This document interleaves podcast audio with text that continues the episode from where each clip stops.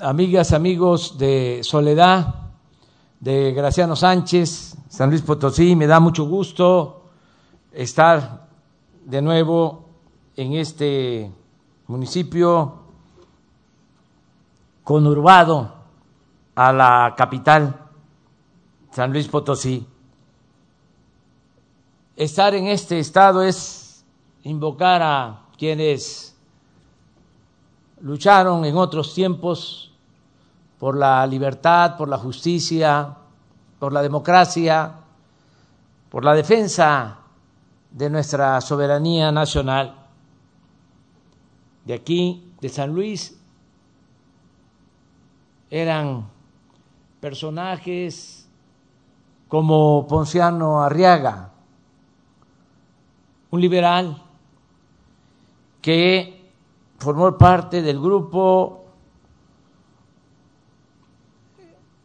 encargado de elaborar la constitución de 1857, la constitución liberal. Y era eh, un hombre de una sola pieza.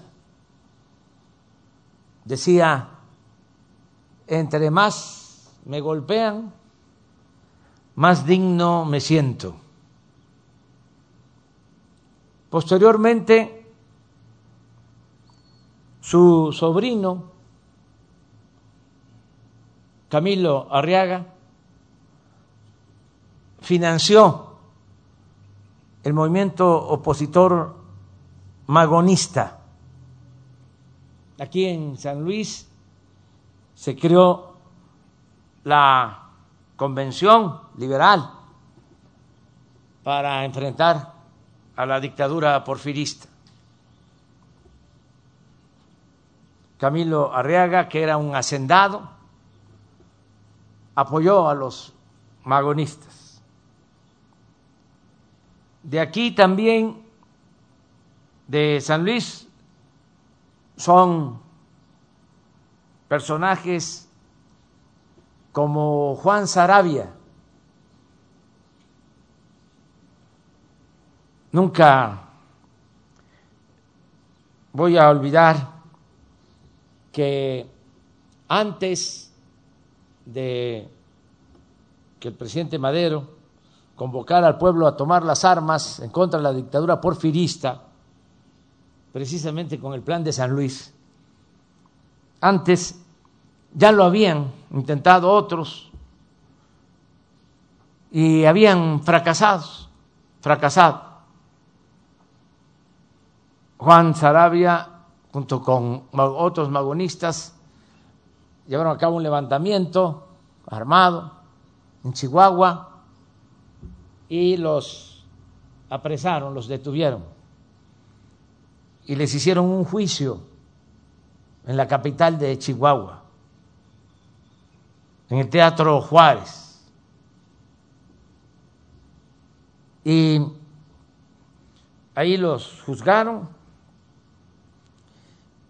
Llegó el gobernador porfirista de ese entonces, Terrazas, y su yerno, Krill, que eran los que mandaban, representando a Porfirio Díaz, y lo encararon. De modo le dijeron que usted es el bandido de Juan Sarabia. No, señor, le dijo Juan Sarabia, le contestó a Terrazas Abro un paréntesis para que se sepa que Terrazas llegó a tener dos millones de hectáreas en Chihuahua. Era un gran terrateniente. Por eso se decía que Terrazas no era de Chihuahua, sino Chihuahua era de Terrazas.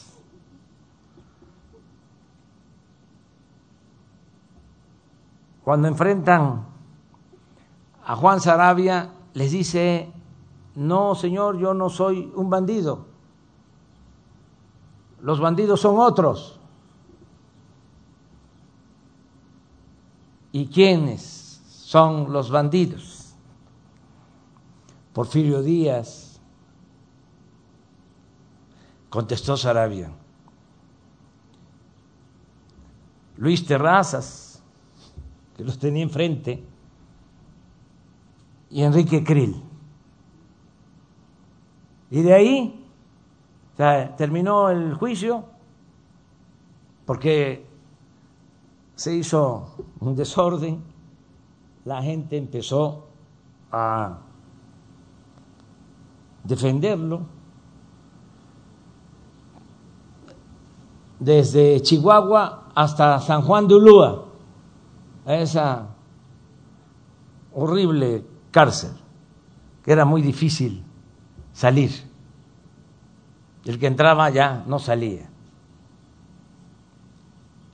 Y se está Sarabia cinco años en San Juan de Ulúa.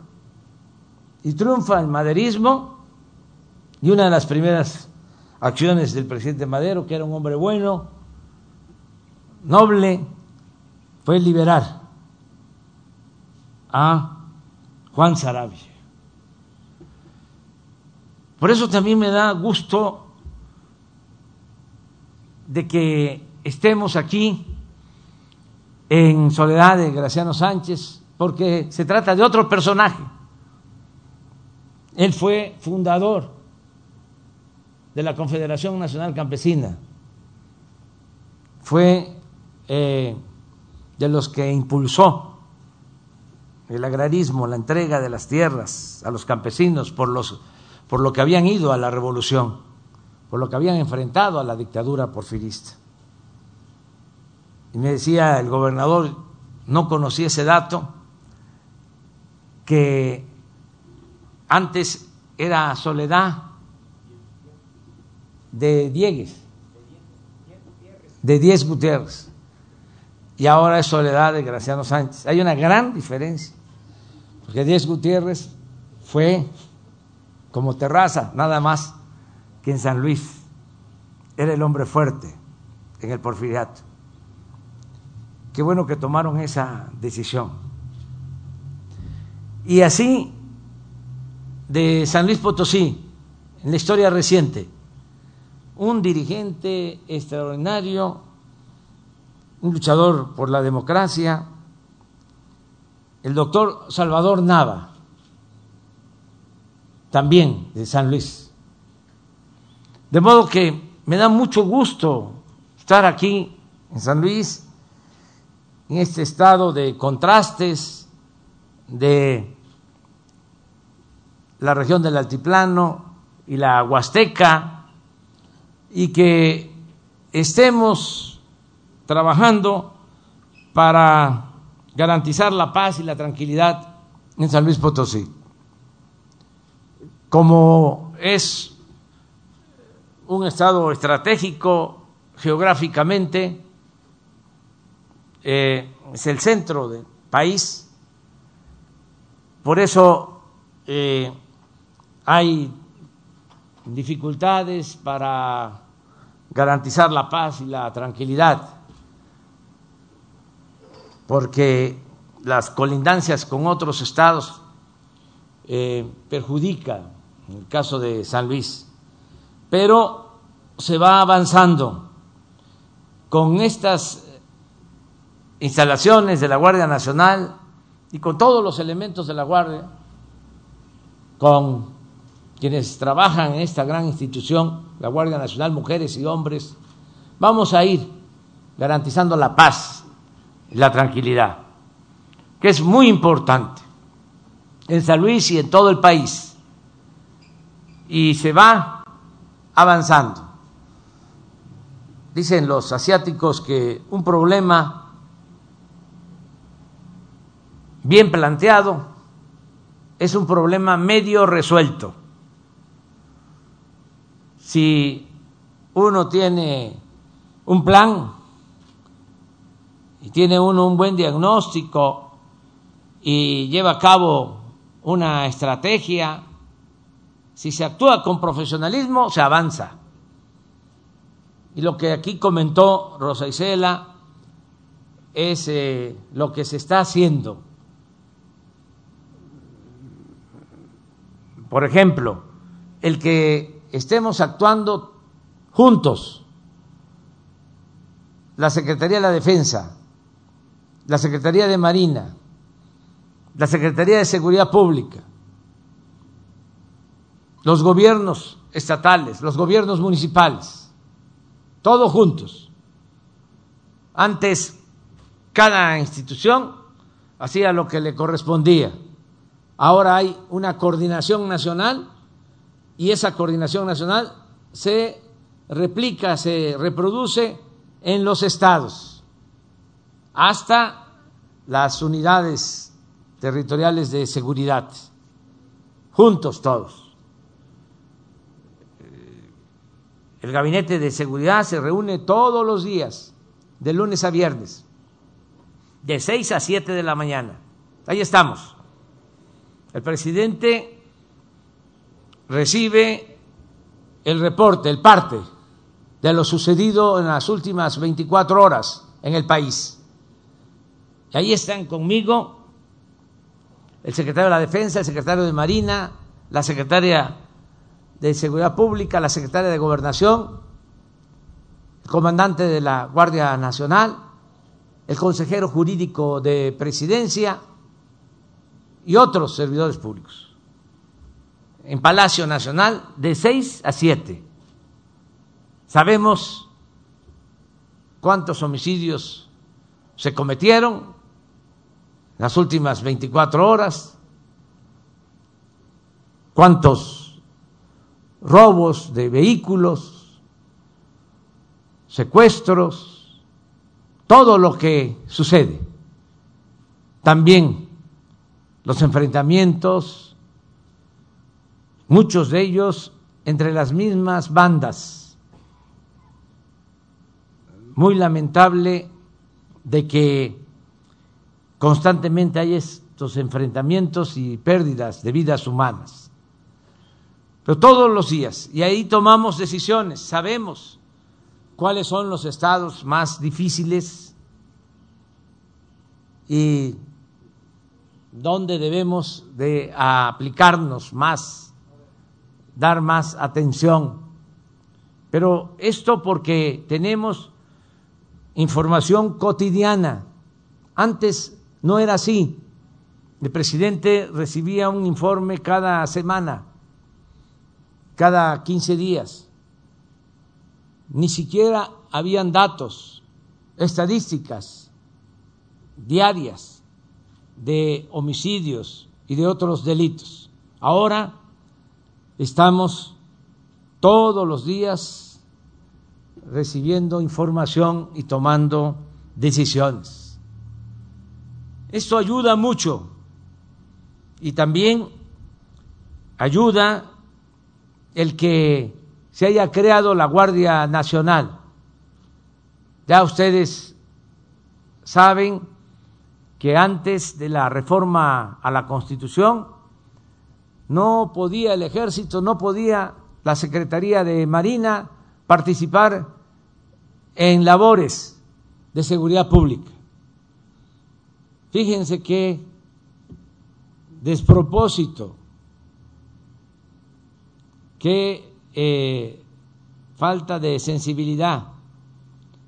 Si el ejército y la marina son instituciones fundamentales del Estado y tienen una tradición de protección al pueblo, a la soberanía nacional, son profesionales, tienen disciplina, en las dos instituciones y además recursos.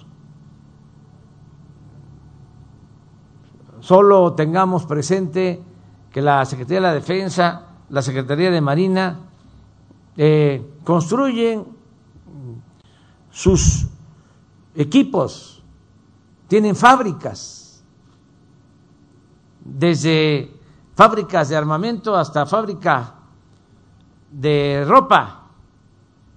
pasando por eh, fábricas para construir vehículos blindados, cocinas, embarcaciones, de todo. Y elementos suficientes. El ejército 325 mil elementos, la Marina 75 mil. Y todo eso no podía usarse para garantizarle a la gente lo principal, la seguridad.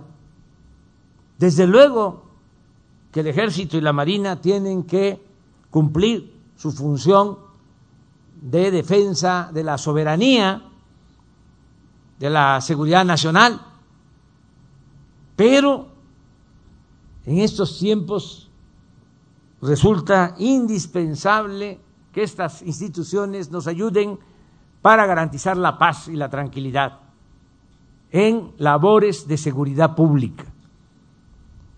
Por eso se reformó la Constitución y ahora las cosas cambiaron, se creó esta Guardia Nacional que ya tiene cerca de 100 mil elementos.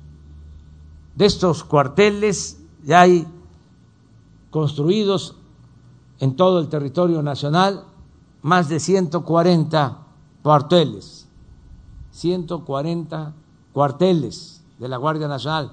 Y vamos a llegar el año próximo a 266 cuarteles, que vamos a tener agrupamientos en 266 regiones territoriales del país para garantizar la paz y la tranquilidad.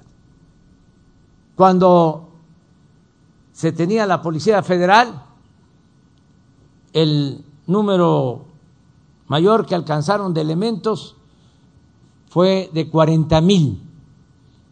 Ahora, en año y medio, 100 mil elementos. Y antes no habían estas instalaciones. Ya Saben ustedes cómo los mandaban a operativos a los estados, tenían que acampar, vivir en hoteles, en situaciones muy lamentables, indignas para los elementos que protegen al pueblo, que garantizan la seguridad de nuestro pueblo. Entonces, todo esto, desde luego que tiene que dar resultados. El que estemos en Palacio Nacional, repito, de 6 a 7, pero que aquí también el gobernador en San Luis, Juan Manuel Carreras, con los representantes de la Secretaría de la Defensa, de todas las instituciones de seguridad, se reúnan también, como lo hacen todas las mañanas. Y quiero hacerle un reconocimiento al gobernador porque ha estado constantemente todos los días. Entonces, esto es lo que nos va a permitir, y ya se están sintiendo los cambios, ya hay resultados para garantizar la paz y la tranquilidad. Y hay algo que es la esencia de todo, el sostén de lo que hacemos, la base principal de nuestras acciones, el que se atienda al pueblo y a los jóvenes, porque no podemos solo con la Guardia Nacional, como aquí lo mencionó Rosa Isela, se requiere atender las causas que originan la violencia. Hay que eh, procurar que no continúe la desintegración de las familias. Hay que procurar de que no falte el trabajo, sobre todo a los jóvenes. Hay que procurar de que los jóvenes tengan garantizado el derecho al estudio, atender a los jóvenes, porque antes se les daba la espalda, no había ni un solo programa para atender a los jóvenes. Lo único que hicieron fue etiquetarlos, llamarlos de manera despectiva, ninis, que ni estudian ni trabajan. Se les dio la espalda a los jóvenes, se les discriminó. Ahora no. Aquí en San Luis Potosí hay 5.844 jóvenes que están en el programa Jóvenes Construyendo el Futuro. Estos 5.844 jóvenes están recibiendo un salario mínimo para formarse, para capacitarse, están trabajando de aprendices en talleres, en pequeñas empresas, para que no los enganche la delincuencia. También aquí en San Luis Potosí hay 8.536 jóvenes que estudian en el nivel superior, en el nivel universitario, que tienen una beca de 2.400 pesos mensuales. Aquí, en San Luis Potosí, todos los que estudian preparatoria, bachiller, tienen becas. Son 89.194 estudiantes. Aquí 106 mil estudiantes de preescolar, primaria y secundaria de familias de escasos recursos tienen también sus becas. Aquí estamos ya trabajando en dos universidades públicas, gratuitas. No queremos que a los jóvenes se les rechace cuando quieren ingresar a las universidades públicas con la mentira, el pretexto de que no pasan el examen de admisión, como era antes. No es que no pasen el examen de admisión, es que no había cupo, no había oportunidades. Nosotros consideramos de que es mil veces mejor tener a los jóvenes estudiando que tenerlos en la calle. En San Luis, 2.431 escuelas, 2.431 escuelas ya reciben de manera directa su presupuesto para el mantenimiento de los planteles escolares. Se entrega el dinero a la sociedad de padres de familia y ellos deciden qué hacer con ese dinero, si arreglan los baños, si pintan la escuela, lo que consideren. Y vamos a seguir con este programa que se llama La Escuela es Nuestra. Vamos a llegar a cinco mil escuelas en San Luis Potosí, que van a recibir así de manera directa. Ahora, repito, son 2.431. A nivel nacional ya son 50 mil escuelas están recibiendo estos apoyos de manera directa. Aquí en San Luis, 196 mil 986 adultos mayores tienen su pensión y ya se elevó la pensión a los adultos mayores a rango constitucional. Se reformó el artículo cuarto de la Constitución y esté quien esté en el gobierno, ya se tiene que entregar esa pensión. Y siempre tiene que ser más. Así está en la Constitución no puede ser menos de un año a otro. Lo mismo, ya es un derecho constitucional la pensión para niñas y niños con discapacidad. Ya es un derecho constitucional el que los estudiantes de familias pobres reciban becas. Ya es un derecho constitucional el que la atención médica y los medicamentos sean gratuitos. Hacer realidad el derecho del pueblo a la salud, gratuidad en salud. Aquí en San Luis también niñas, niños de padres, madres que trabajan, eh, reciben apoyo para que queden en estancias infantiles son 2.325 eh, niñas y niños.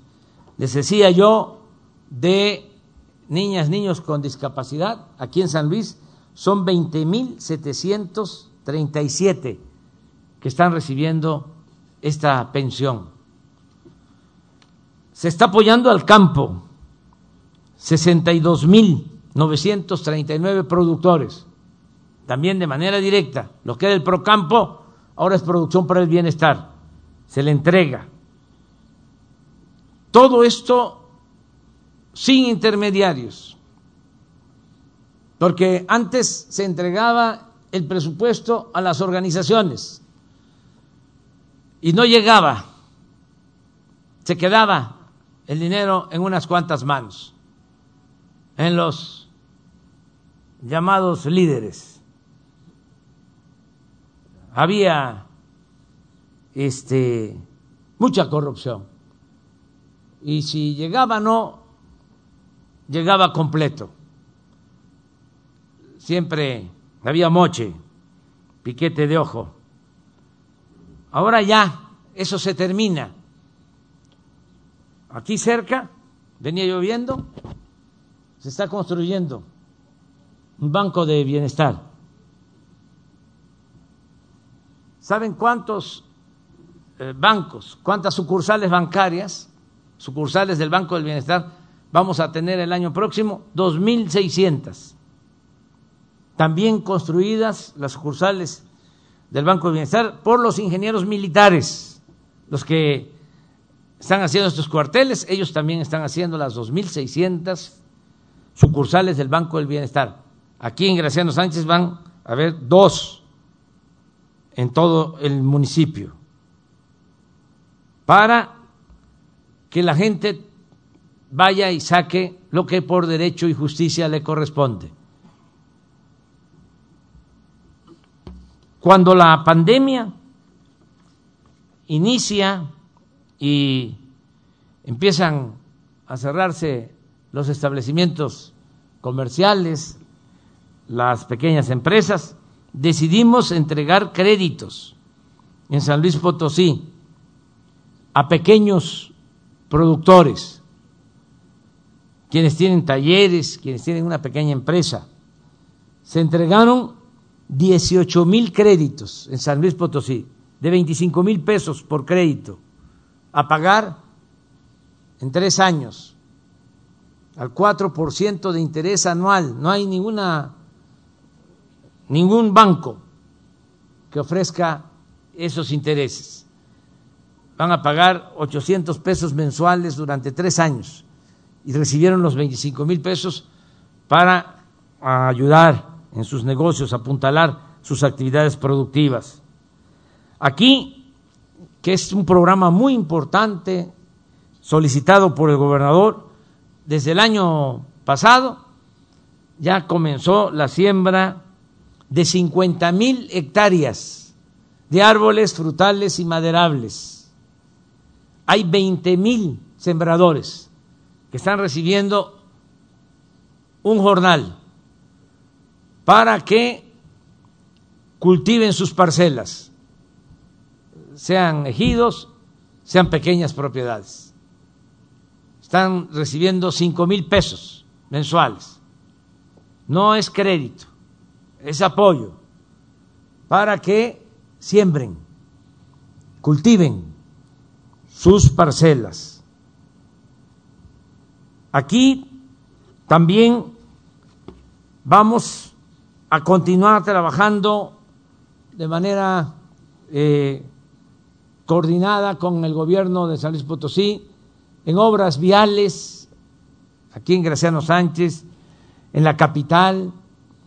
Eh, vamos a ampliar la carretera de Ciudad Valles a Tamazunchale de cuatro carriles. Es un compromiso que tenemos. También estamos trabajando con el gobernador para que se termine de equipar el hospital de especialidades de San Luis Potosí. El gobernador está haciendo pues un esfuerzo para que se termine pronto. Este hospital se está haciendo de manera coordinada con el gobierno federal. Es un hospital escuela para formar también médicos. Y tenemos el compromiso de convertir en reserva natural protegida la Sierra de San Miguelito. Tengo información que ya están avanzando los trabajos. Ya pronto van a haber buenas noticias para toda la gente de San Luis Potosí, porque necesitamos cuidar el medio ambiente. No eh, debemos dejar a nuestros hijos, a las nuevas generaciones, eh, solo eh, destrozos. Tenemos que cuidar el territorio, que no se destruya el medio ambiente. Por eso la Sierra de San Miguelito va a ser una gran reserva para San Luis Potosí. Es un compromiso que hicimos también de manera conjunta con el gobernador y lo vamos a cumplir. Ya termino diciéndoles que yo también celebro que sea de San Luis Potosí, Rosa Isela Rodríguez. Rosa Isela la conozco desde hace muchos años, desde hace más de 20 años, yo creo que más, este, desde el 88, ya no voy a sacar la cuenta. Y este, es una mujer con convicciones, con principios, trabajadora, honesta. Por eso le dimos la responsabilidad de ser la secretaria de Seguridad Pública. Por primera vez en la historia, una mujer es secretaria de Seguridad Pública. Estamos todos muy contentos con Rosa Isela, estamos trabajando bien y vamos a tener eh, con ella eh, siempre buenos resultados. A todas, a todos ustedes, elementos de la Guardia Nacional, del Ejército, de la Marina, de Seguridad Pública, muchas gracias por lo que hacen Ustedes, como siempre lo he dicho, son pueblo uniformado. Cuando les estoy hablando de el sembrando vida, cuando hablo de las escuelas, pues les estoy hablando a ustedes. No solo son eh, miembros de la Guardia Nacional, son ciudadanos eh, con sus familias, con sus hijos, los papás de ustedes, los abuelos de ustedes, muchos este, vienen de los pueblos, del campo, como yo. Entonces, no eh, hay dicha más grande que servir a nuestro pueblo. Todos podemos servir a nuestro pueblo. Y Rosicela decía que hay que estarle diciendo a los jóvenes sobre el daño que causan las drogas. Y hay que estarle diciendo también a los jóvenes y a todos de que solo siendo buenos podemos ser felices. Y que la felicidad no es nada más acumular bienes materiales, riquezas, fama, títulos. La felicidad verdadera es estar bien con uno mismo estar bien con nuestra conciencia y estar bien con el prójimo. Esa es la verdadera felicidad. Tenemos que fortalecer nuestros valores culturales, morales, espirituales. Esa es también parte de la transformación. Antes todo era individualismo, todo es era eh, salir adelante, triunfar sin escrúpulos morales de ninguna índole. No, nada de que el que no tranza no avanza. Nada de eso. Nada de que la moral es un árbol que da moras. y que sirve para pura cosa. No, la moral es importante, la ética, la honestidad, todo lo que tenemos de reserva en nuestros pueblos, en nuestras comunidades, en nuestras familias, todo eso que nos enseñaron en nuestras casas, que se estaba queriendo hacer a un lado, dándole prioridad o preferencia a lo individual, a lo material, a lo que en realidad no tiene sentido. Entonces, por eso vamos a seguir adelante. Me da muchísimo gusto estar aquí en San Luis y le tomo la palabra al gobernador. Voy a regresar una vez que pasen las elecciones. Vamos a estar de nuevo en San Luis para inaugurar obras de manera conjunta. Muchas gracias de todo corazón. Gracias.